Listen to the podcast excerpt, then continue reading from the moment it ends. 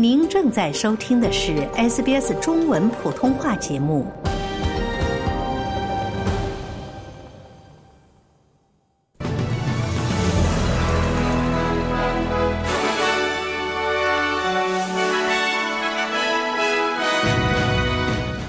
澳洲贸易和商务部长举行线上会谈，讨论关税制裁。新州俱乐部最高注册机构首席执行官被解雇。巴基斯坦清真寺爆炸案死亡人数上升至九十二人。法国进行第二次全国性大罢工。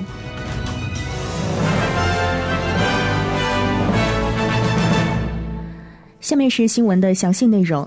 澳大利亚贸易部长唐法雷尔表示，他将与中国商务部长举行一次线上会议，讨论取消对一些澳大利亚出口产品的关税。这将是三年以来澳中两国贸易和商务部长之间的首次会晤。澳大利亚在世界贸易组织就中国的葡萄酒和大麦关税提出了两项申诉。澳大利亚政府也在关注中国是否取消了对龙虾、肉类等其他出口产品的非官方封锁。在就目前困扰北领地城镇的酒精危机举行紧急会议一周之后，一份关于爱丽丝泉酒精限制的报告将于今天提交给联邦政府。澳大利亚中部地区酒精控制员多雷尔·安德森的报告预计将对选择限制进行调查，并考虑是否实施禁令。上周，在总理阿尔巴尼斯和北领地首席部长娜塔莎·菲尔斯会面之后，当局已经在每周的周一和周二实施外卖酒精销售禁令，为期三个月。阿尔巴尼斯表示，他希望全面解决北领地社区面临的问题。他说，目前面临的许多问题是跨代际的。在很长一段时间内，各级政府都可以在所有问题上做得更好。代表新州注册俱乐部的最高机构 Clubs New South Wales 的首席执行官乔什·兰迪斯被解雇。此前，他评论了新州州长佩洛特的宗教信仰与其博彩业改革议程的联系，暗示州长在推动全州无现金博彩的做法是出于天主教的直觉。Clubs New South Wales 表示，兰迪斯在该机构的工作将立即结束。在一份声明中，兰迪斯为他的言论作出道歉。维多利亚州将在今年上半年对全国最严厉的保释法进行改革。维州州长安德鲁斯表示，维州政府已经为一系列的改革工作准备了一段时间，但内阁还没有充分讨论这些改革。这些改革将更加明显的区分批准暴力和非暴力罪犯的保释，且更重视囚犯的福利。新州警方表示，在拘捕六百多人并指控他们犯有与家庭暴力有关的罪行后，警方将继续努力防止家庭暴力。作为代号 “Armrock One” 行动的一部分，新州警方为期四天的突击行动拘捕了六百四十八人，包括一百六十四名该州的主要通缉犯。新州警局副局长马尔拉尼昂表示，与家庭和家人有关的暴力是最具挑战性的社区问题。他说：“警方对待家庭暴力罪犯的态度与对待犯罪团伙的态度一样严肃。”他说：“事实证明，这在很大程度上是难以解决的问题。我们经常面临这样的误解：这是家庭之间的问题，是私人问题。家庭暴力和家庭暴力的破坏性影响，意味着它是每个人的问题。作为一个社区，我们都可以联合起来改善它。”前自由党部长艾伦塔奇将就他参与监督自动追债计划，向审查该计划的皇家委员会作证。此前，他的前顾问雷切尔·米勒于昨天在委员会作证。塔奇在2016年至2017年期间担任公共事务部长，他将成为第三位在调查社会福利署 Centrelink 非法的自动追债计划中接受询问的前部长。前联邦党政府的 Centrelink 自动追债计划错误地计算出福利领取者欠款，并发出了多份催债通知。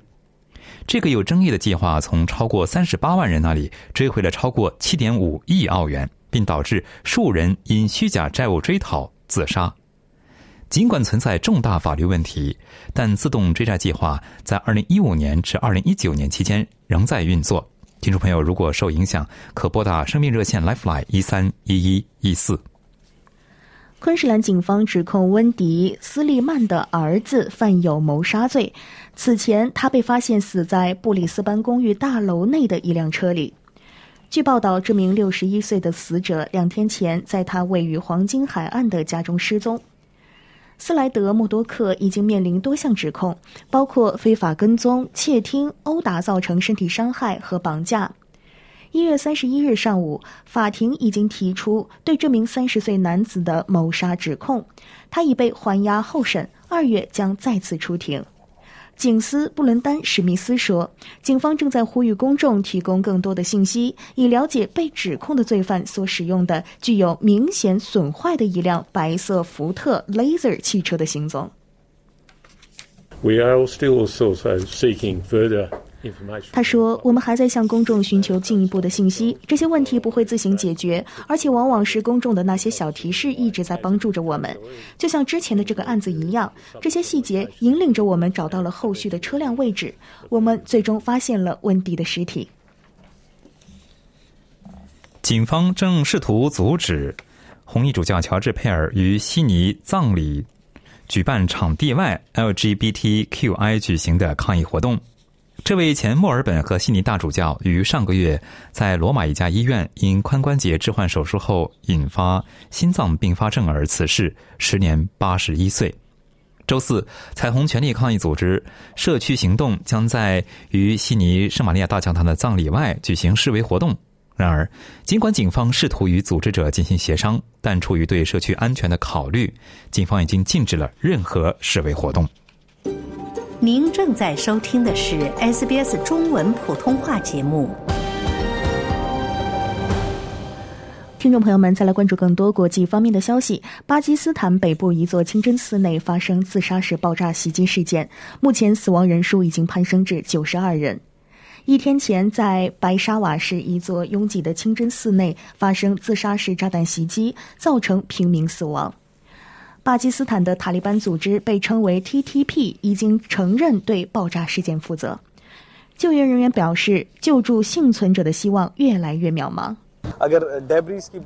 We are trying to complete. 我们正在试图尽快完成救援行动，目前正在切割最后一块石板，希望该行动将在接下来的几个小时之内完成。 Will be completed in the next couple of hours.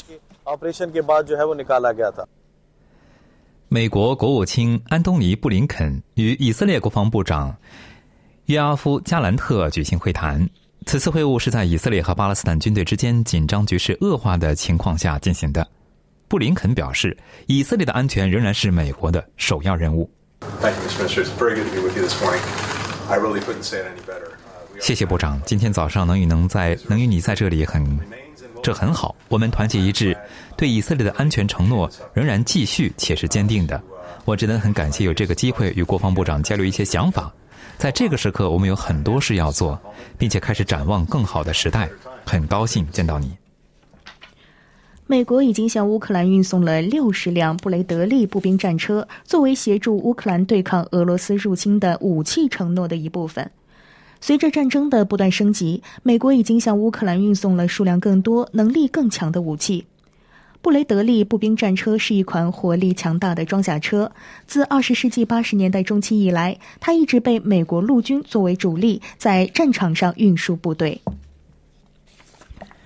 在经历了新冠大流行的干扰之后，世界经济论坛于本周回归，聚集了来自政治、商业、艺术和全球慈善机构的领导人。创纪录的两千七百名代表与会将在瑞士达沃斯举行会谈，他们将讨论移民、贸易、数据相关的国际问题，也将探讨更公平和财富分配。达沃斯论坛执行董事萨迪亚·扎西迪说。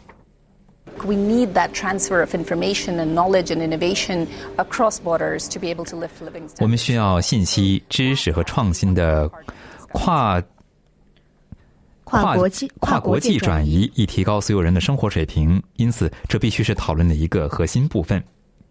贸易部长助理蒂姆·埃尔斯将代表澳大利亚参会，而前外交部长朱莉·毕小普将率领澳大利亚国立大学代表团。国际货币基金组织已经提升了其对2023年全球经济的展望。他预测今年全球经济增长将达到百分之二点九，高于之前预测的百分之二点七。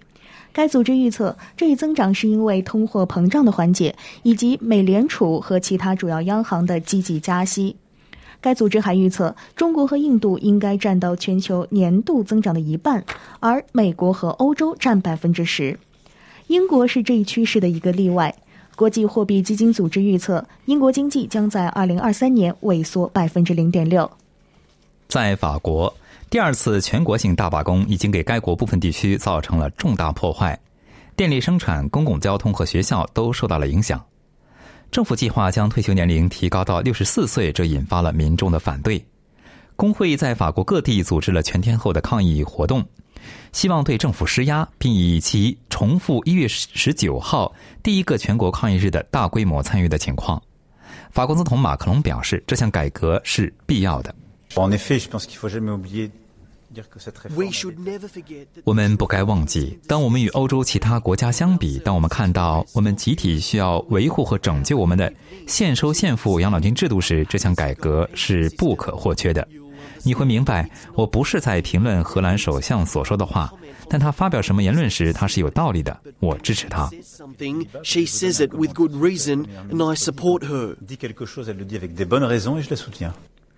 接下来，我们一起来看一下澳大利亚元的汇率，在国际货币市场上，一澳元兑换零点七零五美元，一点零九零新西兰元。同时，一澳元可以兑换四点七六五元，四点七六五人民币。五点五三一港币，二十一点一八五新台币。新闻节目的最后，再来一起关注全国各主要城市今天的天气情况。悉尼以晴为主，最高温度二十八度；墨尔本下午可能有雨，最高温度二十一度；布里斯班有阵雨，最高温度三十二度。堪培拉以晴为主，最高温度二十八度；阿德莱德多云，最高温度二十二度；珀斯晴，最高温度三十五度；达尔文可能有暴风雨，最高温度三十二度；霍巴特可能有雨，最高温度十九度。